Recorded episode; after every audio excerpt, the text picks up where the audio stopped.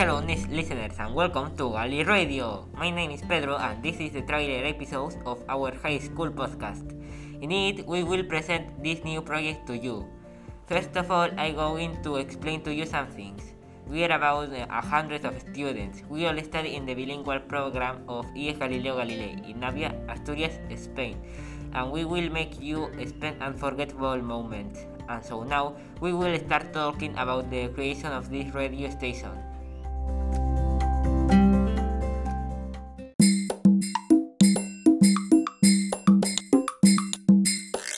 To continue with today's program, we are going to tell you why and how we choose our name Gali Radio. We organized an online voting system using Microsoft Teams. First, the students who had a name proposal told the teacher.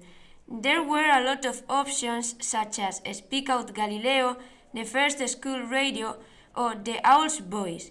Then all the bilingual groups voted for their favorite and the final name was Gali Radio. This is a very representative name for our high school because, as we said, it's called Galileo Galilei. The voting results were very tight, but Gali Radio won with 18 votes. After that, the students from 3rd ESO start to work on a logo to identify our station, and that's what they are going to talk about now. Hi everyone, we are here in Gali Radio to talk about the contest of our logo. Yolanda, our art teacher, asked us to make a drawing of something that you immediately recognize as our radio program. We have here Lucia Gonzalez author of ESO. She is the winner of this contest and she's going to talk about how she did it. A few days ago, in the subject of arts, we had to draw a logo for the radio. I have spent a long time thinking about ideas for my work. First, I chose the typography for the logo and then I made some decorations, like the microphone in the center. Finally, I mixed all my ideas and I did the part of decoration. The idea of the old microphone was taken from a musical video that I watched in YouTube. It was a very exciting work because I really enjoyed doing it. You may wonder that are our intentions with this podcast.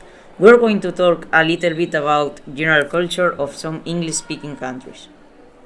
Also, on special dates, uh, such as Halloween, Christmas, or other similar festivities, you can tell a story or talk about different things related to them. We will make interviews or even narrate stories. We will also talk about interesting topics in other subjects that we have in the bilingual section, such as physics and chemistry, biology, maths, or many others. With this, our main purpose is to make you enjoy and have a good time listening music or learning new things with us. And that's all. Welcome to Gali Radio and see you on the next podcast.